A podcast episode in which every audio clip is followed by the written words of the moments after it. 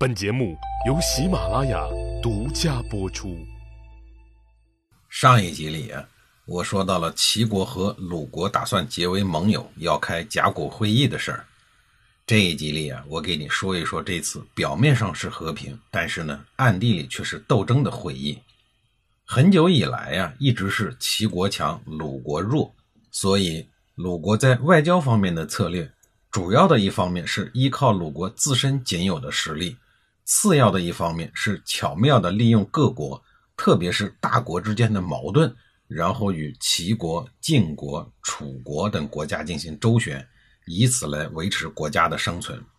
甲骨会盟之前，齐国为了与晋国争霸主，希望鲁国抛弃晋国大哥，认自己齐国为新大哥，所以齐国才主动与鲁国会盟讲和，意图就是要鲁国在将要发生的齐晋战斗中。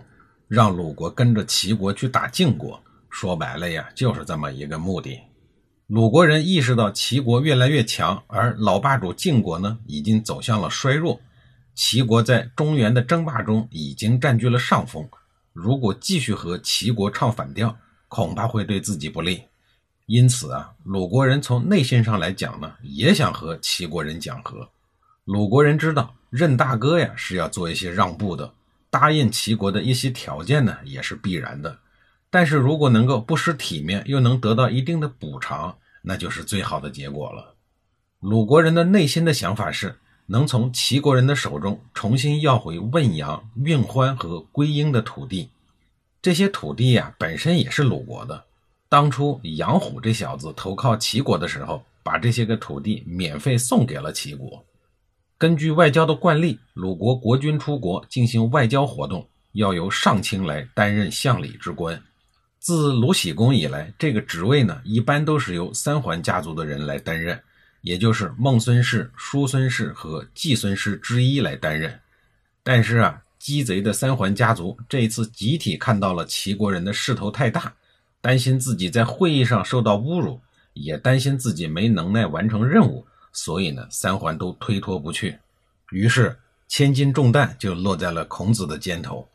刚刚当上大司寇的孔子，作为鲁定公的相礼，准备去参加甲骨会议。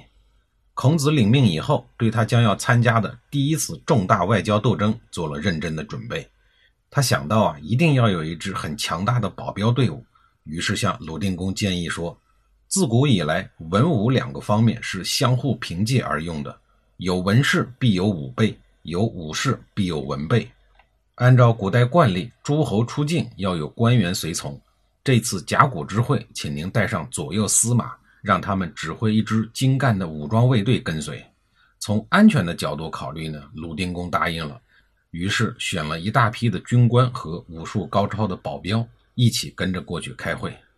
而孔子知道啊，这次会上肯定是有一场恶斗的。自己一定要处变不惊，以智慧和勇敢来对付齐国人。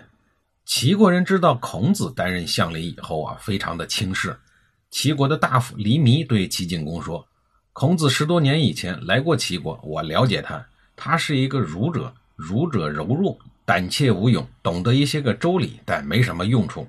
如果我们派甲骨当地的来人用武力劫持了鲁定公。”那么我们说什么条件呀？鲁国就得答应什么条件了。黎米所说的来人呀，就是莱国的民众。齐灵公当初灭了莱国以后，他们就散居在莱芜一带。他们都不是齐国的将士，但是呢，听从齐国的指挥。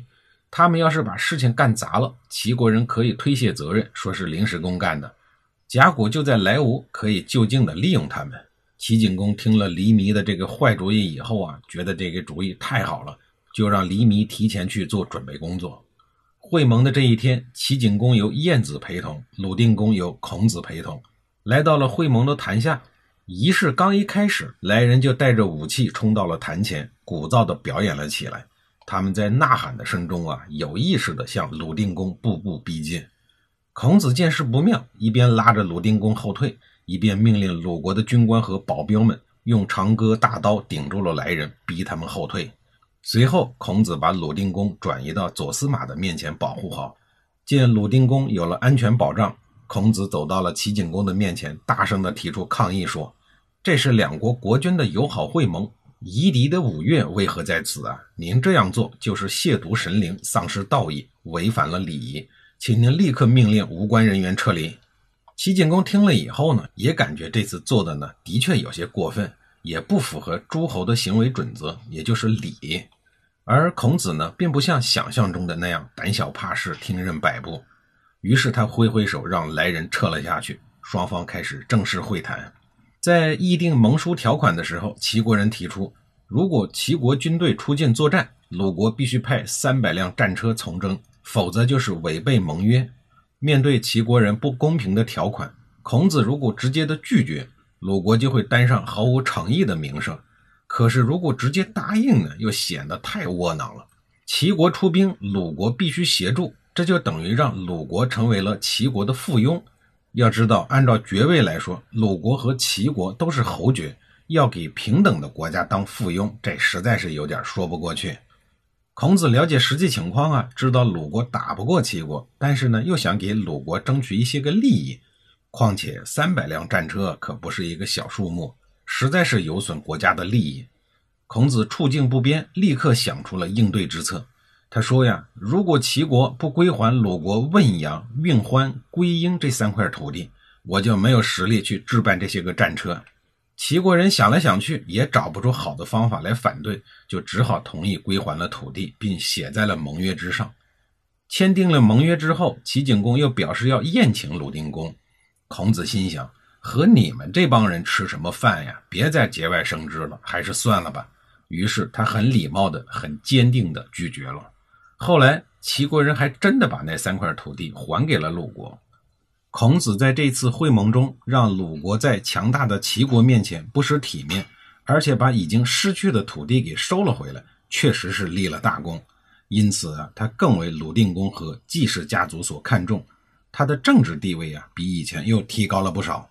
通过这次外交事件，孔子的才能让齐国人感到了害怕。《史记·孔子世家》中做了记载：“齐人闻而惧，曰：‘孔子为政，必霸。’”霸则武帝敬焉，我之为先并义。可见呀，齐国人对孔子的才能还是认同的。齐国人都认同了，那孔子的老板也就是鲁定公能不认同吗？于是孔子的仕途开始在快车道上狂奔不止。可惜的是，没奔多久就掉头向下了，真是令人唏嘘不已啊！下一集里我再给您详细的讲述。